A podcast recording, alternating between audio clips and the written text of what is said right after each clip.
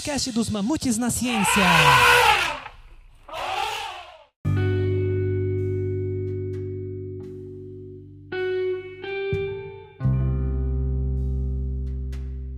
Salve, salve, mamutada! Aqui é a Gabi. E vocês, sabiam que dia 20 de novembro é também o Dia Internacional da Memória Trans?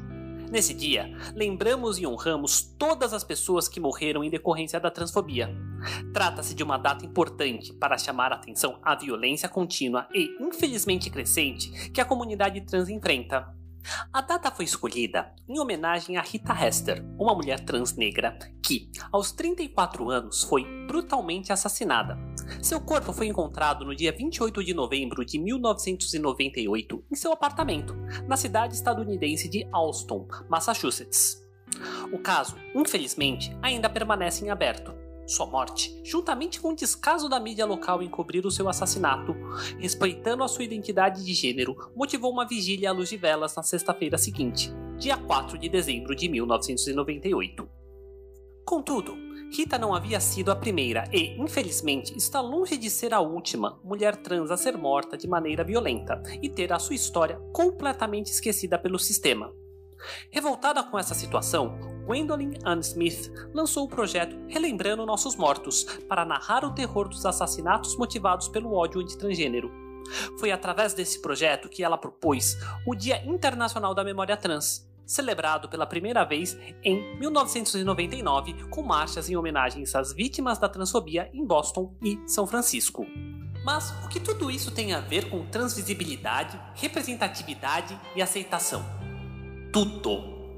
As mídias de massa, notadamente a TV e o cinema, fornecem, por muitas vezes, as únicas oportunidades que muitos de nós, pessoas trans, temos para sermos representados para fora de nossos refúgios por meio de imagens e personagens em filmes, séries de ficção, telenovelas, animações, etc.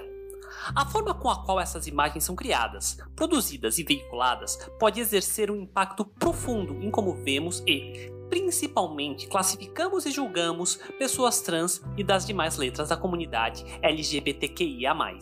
Historicamente, pessoas LGBTQIA, e, em particular, pessoas trans, têm sido representadas de uma maneira muito caricata e extremamente superficial pela mídia. Muitos desses estereótipos envolvem a vitimização, a vilanização ou a ridicularização das pessoas trans. Além disso, eles insistem na exotificação, fetichização, objetificação, patologização e domesticação de nossos corpos a partir de uma ótica cis heteronormativa. Um ponto de vista que reforça o imaginário popular de uma personificação paradoxal da fascinação e do nojo, do desejo e da perversão.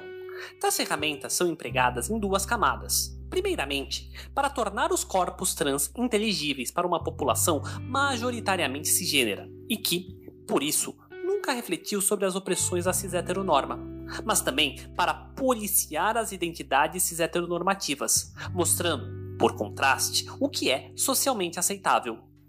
A partir da virada do milênio e, mais proeminentemente na última década, houve um aumento significativo da presença tanto de personagens quanto de atores trans em filmes e produções televisivas. Contudo, será que essa melhora quantitativa também reflete uma melhora qualitativa da representatividade? Pesquisas de opinião realizadas pela GLAAD, uma organização não governamental fundada em 1985 com o intuito de monitorar a forma com que a mídia retrata as pessoas LGBTQIA, têm mostrado indicadores positivos. O estudo Inclusão LGBTQ na mídia e na propaganda, realizado em 2019 pela GLAAD em parceria com a Procter Gamble, envolvendo 2031 estadunidenses não LGBTQIA+, maiores de 18 anos, ajuda a entender um pouco o cenário. Enquanto que cerca de 86% dos respondentes afirmam conhecer pessoalmente uma pessoa LGBTQIA, apenas 34% conhecem uma pessoa trans pessoalmente. Portanto, a única forma de contato e, consequentemente, de aproximação com a realidade das pessoas trans que a maioria da população tem, ainda é através da mídia ressaltando a importância de uma representação adequada e que fuja dos estereótipos nocivos. Além disso, esse estudo ajuda a corroborar a hipótese de que a representação de pessoas LGBTQIA na mídia está relacionada com uma maior aceitação dessa comunidade, indicando pelo menos um sucesso parcial das representações contemporâneas. Notadamente, pessoas não LGBTQIA, que foram expostas a imagens de pessoas LGBTQIA na mídia nos três meses anteriores à pesquisa reportaram uma maior aceitação quando comparadas com pessoas não LGBTQIA, que não foram expostas. Em particular, a aceitação de pessoas trans sobe de 33% no grupo não exposto para 44% no grupo exposto.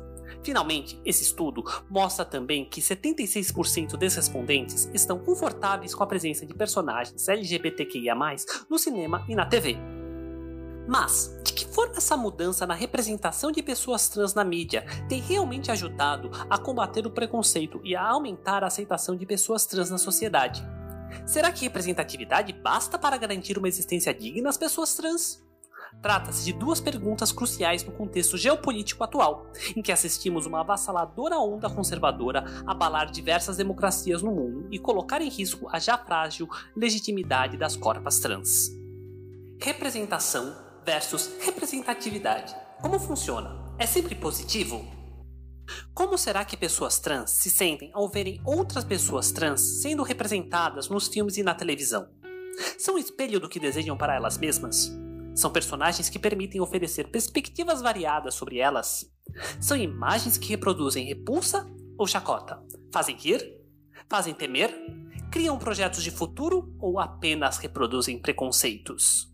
Representação e representatividade não são necessariamente sinônimos. Durante muito tempo, grande parte das personagens trans no cinema e na televisão eram representadas por pessoas cisgênero de forma estereotipada e, só muito recentemente, passaram a ser interpretadas por pessoas trans. Mas não necessariamente são imagens positivas ou mais próximas da experiência cotidiana delas.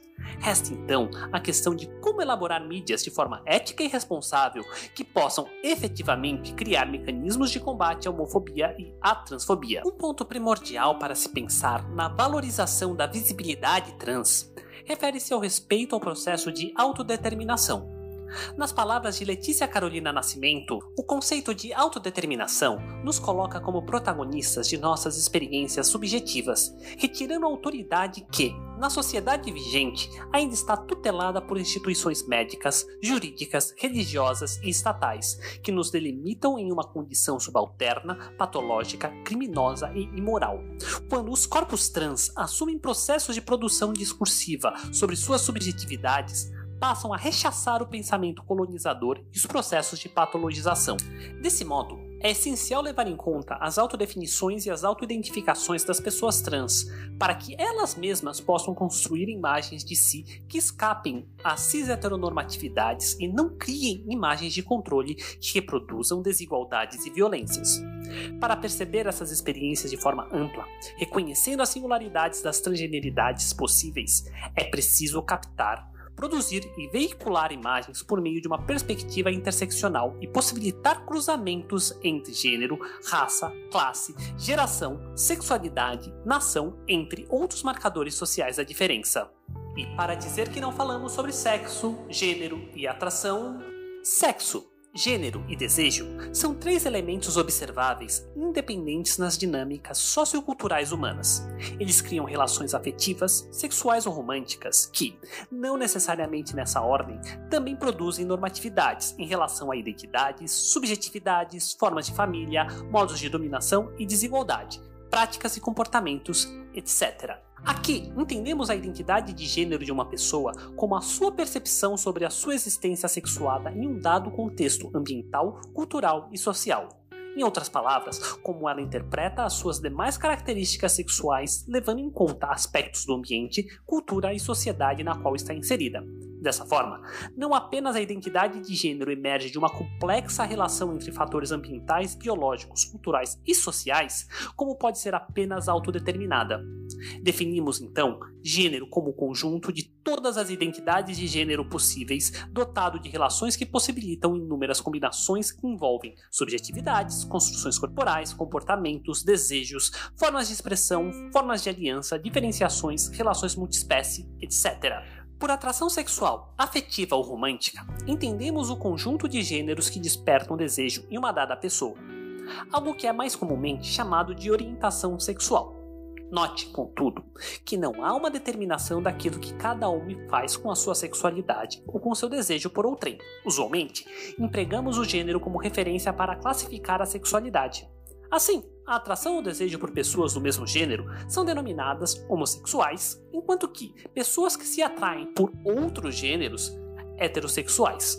Já pessoas que sentem atração por múltiplos gêneros se encaixam em alguma das multissexualidades, como a bissexualidade e a pansexualidade. Finalmente, existem pessoas que sentem pouca ou nenhuma atração sexual. Elas são denominadas assexuais. Nesse sentido, a relação entre sexo, gênero e desejo não é linear, muito menos causal, mas permite infinitas combinações. Ao empregar pseudo-objeções, para amarrar apenas dois tipos de genitália, ou seja, pênis ou vagina, há apenas dois dos possíveis gêneros, a saber, homem ou mulher, com a heterossexualidade, nossa sociedade cria a chamada cis-heteronorma, que privilegia duas classes de corpos em detrimento de uma miríade de corpas que se tornam, pois, ininteligíveis socialmente.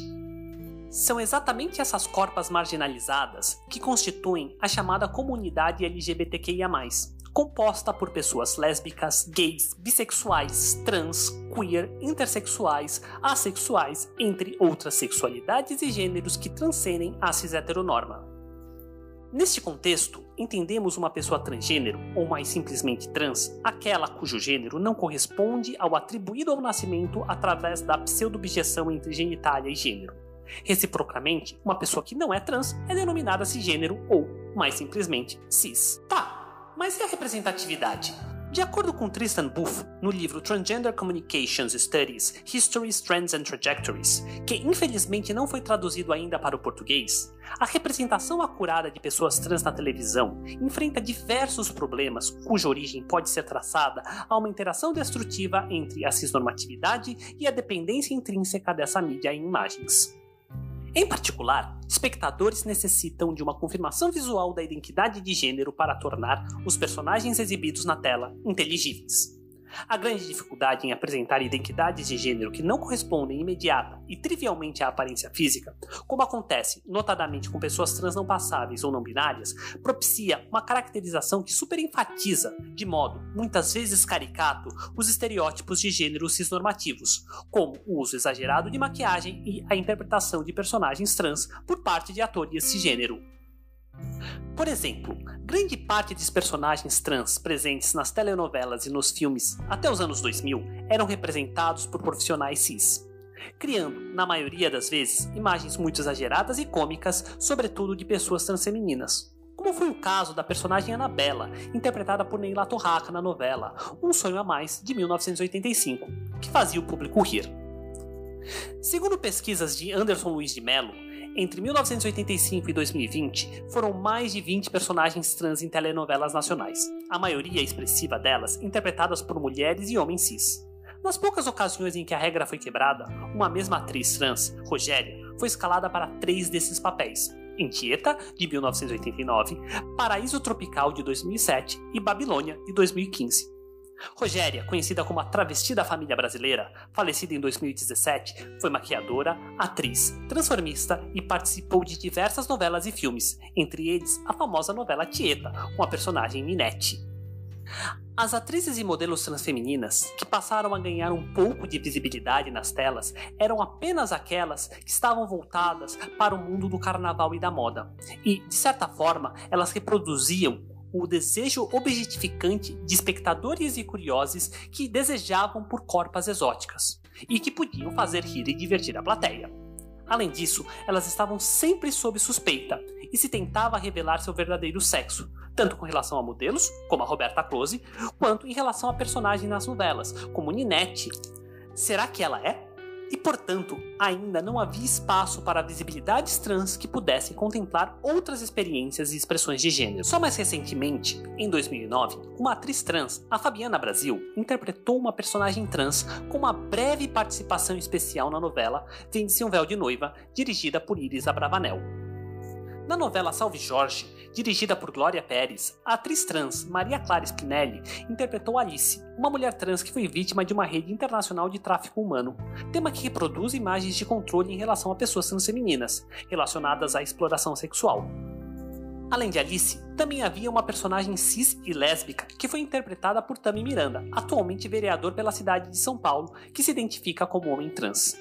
Essa diretora também foi a primeira que introduziu um personagem transmasculino nas telenovelas, mas que foi, para variar, interpretado por uma atriz cisgênera, Carol Duarte, em A Força do Querer de 2017. Em meio a inúmeros personagens trans, interpretados por atores cis, em 2018, a novela O Sétimo Guardião, dirigida por Agnaldo Silva, contou com a participação da conhecida Nini People, mulher trans, humorista, que interpretou o papel de Marcos Paulo, supostamente uma pessoa transfeminina, mas que manteve o pronome masculino, o que mostra uma questão altamente problemática e desrespeitosa para pessoas trans, para as quais os direitos ao uso do nome social e à mudança do nome civil são fundamentais.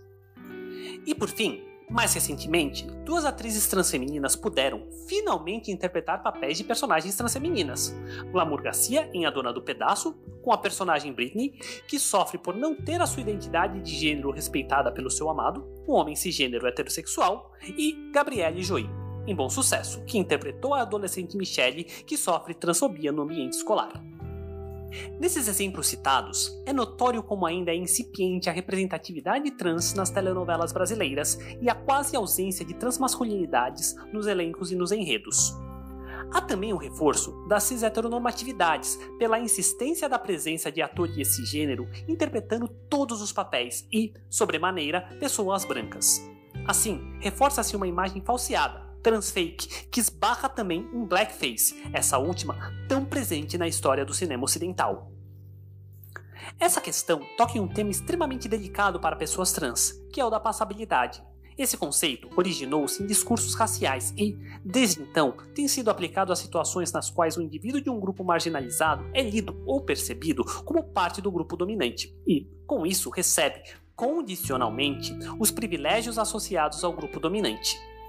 No caso de pessoas trans, passar ou a passabilidade significa ser lida e tratada como cis e, com isso, evitar que seu gênero seja questionado ou considerado não natural, uma cópia de segunda categoria dos gêneros ditos verdadeiros. Muitas vezes, a passabilidade significa tentar sobreviver em meio a um ambiente extremamente hostil, violento e transfóbico. Não obstante, as narrativas envolvendo pessoas trans utilizam recorrentemente intervenções cirúrgicas como ritos de passagem para validar as identidades trans. Afinal, no contexto do binário cis-heteronormativo, um gênero só é inteligível se corresponder ao conjunto correto de genitais. Além de contribuir para a patologização das existências trans, Tais narrativas criam toda uma fetichização em torno das cirurgias popularmente conhecidas como de mudança de sexo. O filme A Garota Dinamarquesa, que retrata a vida da pintora e mulher trans Lili Elbe e de sua esposa Gerda Wegener, é um exemplo paradigmático da visão cisnormativa sobre as narrativas trans. Para começar, há um foco desnecessário na obsessão de Lily com a sua aparência, notadamente antes de sua cirurgia de readequação genital, reforçando a visão de que se trata de um homem se vestindo de mulher. Representação que, em particular, reduz todo o complexo processo de se entender como uma pessoa trans a um breve e raso momento de epifania, quando ela veste roupas femininas pela primeira vez. A sua cirurgia serve, então, como um rito de passagem para consertar o seu corpo defeituoso e lhe validar como mulher, a centralidade da cirurgia na narrativa serve para enfatizar o tropo cisnormativo do nascida no corpo errado e corroborar a medicalização e a patologização das identidades trans. A questão da passabilidade também revela que, em muitas situações, as transgeneridades também estão diretamente relacionadas a questões racializadas. O documentário Revelação, disponível na Netflix, demonstra como personagens trans e negros são retratados nas mesmas chaves estereotipadas entre a chacota, a repulsa e a fetichização e revelam que há a construção de um gênero racializado, onde corporeidades consideradas dissidentes, ou seja, que não estão ajustadas às normas da branquitude e da cis-heteronormatividade, rapidamente são reproduzidas como exotizantes, anormais, irreais raça e gênero aqui se encontram para além da cor da pele. Júlia Serrano, lembrando que já falamos dela e de seus trabalhos aqui no MamoCast, argumenta que a disparidade da representação entre transmasculinos e transfemininas na mídia está intimamente ligada à diferença de valores que a nossa sociedade associa à masculinidade e à feminilidade. Em outras palavras, ao sexismo. Assim, ao considerarmos características tipicamente associadas ao masculino superiores às tipicamente associadas ao feminino, torna-se incompreensível por que uma pessoa abriria mão dos privilégios masculinos para se transformar em uma mulher. Isso torna as transfeminilidades escandalosas e passíveis de serem sensacionalizadas pela mídia. Por outro lado, pessoas transmasculinas são vistas como subindo na escala do privilégio social, algo não apenas normal, mas esperado. Ademais, é impossível sensacionalizar as transmasculinidades sem colocar a própria masculinidade em questão. Resta, portanto, que o único motivo para uma pessoa transfeminina transicionar seria obter o único tipo de poder que mulheres têm em nossa sociedade: a habilidade de expressar a feminilidade e para atrair homens. Ao reduzir as identidades transfemininas a meros fetiches e ferversões sexuais, a mídia garante que pessoas transfemininas não têm nenhum valor além do seu potencial de sexualização. Esse potencial é então explorado através da representação de personagens transfemininas como interessadas única e exclusivamente em atingir uma aparência ultrafeminina em dois arquétipos principais: a transexual enganadora e a transexual patética, cuja diferença consiste primordialmente em sua passabilidade.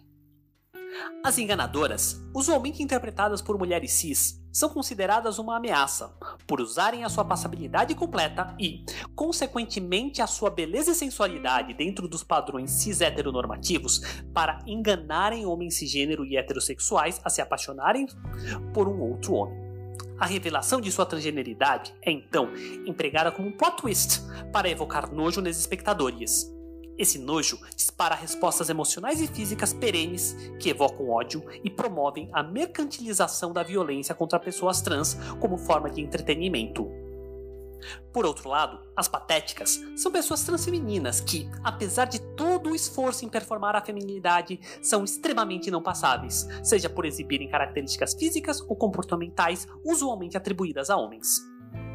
É exatamente dessa contradição violenta entre identidade de gênero e aparência física que surge, de acordo com Miller, o humor fársico, ou seja, aquele que resulta de uma identidade equivocada, de farce ou outra situação improvável já que, apesar do desejo e do esforço de serem mulheres, elas não conseguem mudar o fato de que são homens. Assim, ao rir da patética, a audiência se distancia dela, subentendendo que é socialmente aceitável zombar de identidades trans.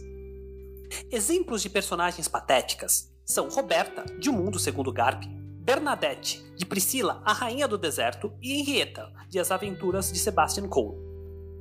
Diferentemente do que acontece com as enganadoras, cujo pênis é revelado em um momento crítico da história para evocar nojo e violência, a genitália das patéticas, usualmente representada após algum procedimento como castração ou cirurgia de redesignação genital, é empregada como um alívio cômico. E o que temos? Além dos problemáticos arquétipos que acabamos de discutir, ao analisar 102 episódios de séries de televisão envolvendo pessoas trans exibidos no período de 2002 a 2012, a GLAAD identificou que, em 40% dos episódios, a pessoa trans é colocada no papel de vítima. Em 21% dos episódios, a pessoa trans é colocada no papel de vilã ou assassina. Em 20% dos episódios, a pessoa trans é descrita como uma trabalhadora sexual. E, em 61% dos episódios, é empregado termos transfóbicos. Ademais, seriados policiais como Law and Order, CSI and CSI e The Closer não apenas representam usualmente pessoas transfemininas como vítimas, seja de homicídio ou de crimes sexuais,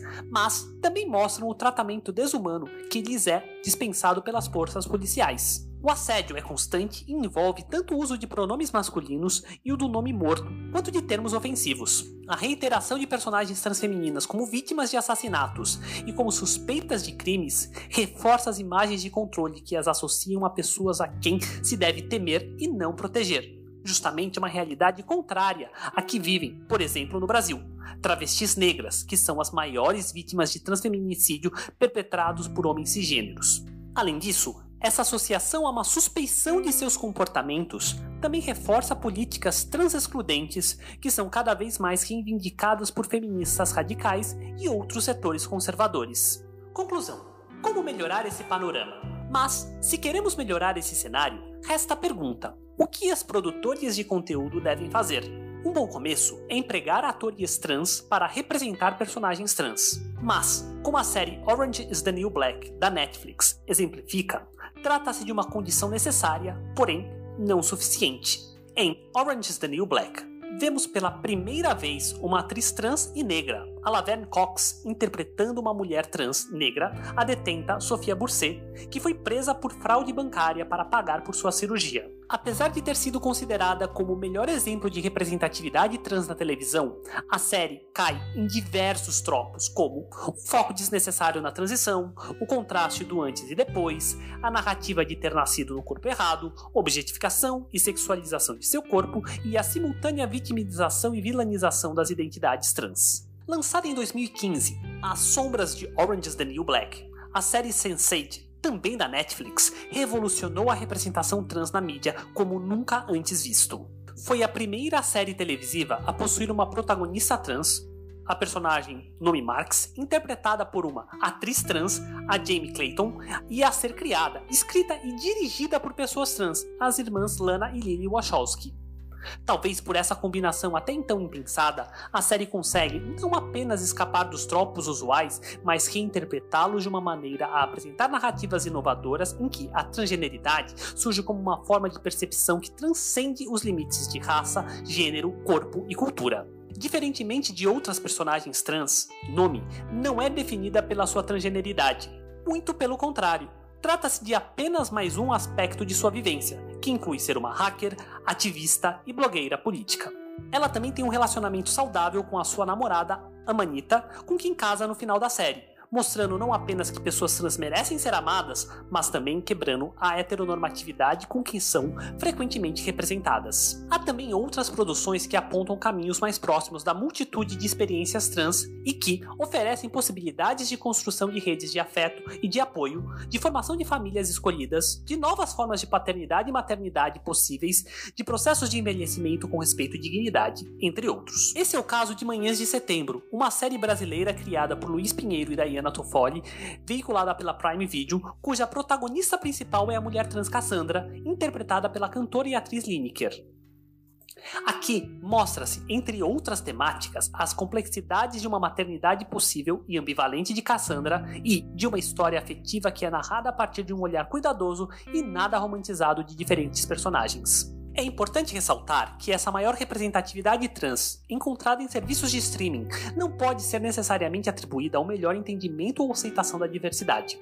Canais de streaming operam sob um sistema de negócio diferente da televisão aberta e a cabo, e, por isso, não estão sujeitos aos mesmos vínculos comerciais. Buff argumenta que a natureza comercial da televisão molda sua programação de forma a manter em sua audiência o maior número simultâneo de consumidores possíveis assistindo ao mesmo programa. Em outras palavras, eles não querem que os detentores de dinheiro mudem de canal. Consequentemente, não basta que a programação seja apenas inteligível para a camada dominante da população, mas que, sobretudo, agrade os seus interesses. Todavia, se as séries têm sido um espaço importante para a representatividade e a representação trans, elas não estão disponíveis nos canais abertos e só podem ser veiculadas para um público mais restrito.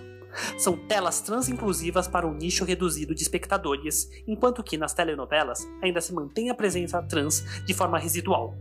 Como ampliar a veiculação de produções para além dos canais de streaming? Boas práticas deveriam identificar as principais pautas dos movimentos trans, suas reivindicações, direitos, desafios, anseios. E respeitar contextos locais nos quais essas problemáticas têm sido produzidas, respeitar e valorizar as autoidentificações e as múltiplas identidades trans, incluindo questões étnico-raciais e interseccionais, possibilitar uma maior visibilidade a pessoas transmasculinas e a construção de masculinidades não hegemônicas, dar voz e, principalmente, dar ouvidos a pessoas trans que são profissionais da comunicação e incluí-las em todos os processos de produção cinematográfica e televisiva. Pessoas trans sempre estiveram presentes nas telas, como profissionais e também foram espectadoras, projetando seus medos, expectativas, frustrações e antes de mais, ansiando que houvesse imagens nas quais elas se sentissem representadas e reconhecidas. E você? tem colaborado para quais imagens? Se tornará uma Iliade?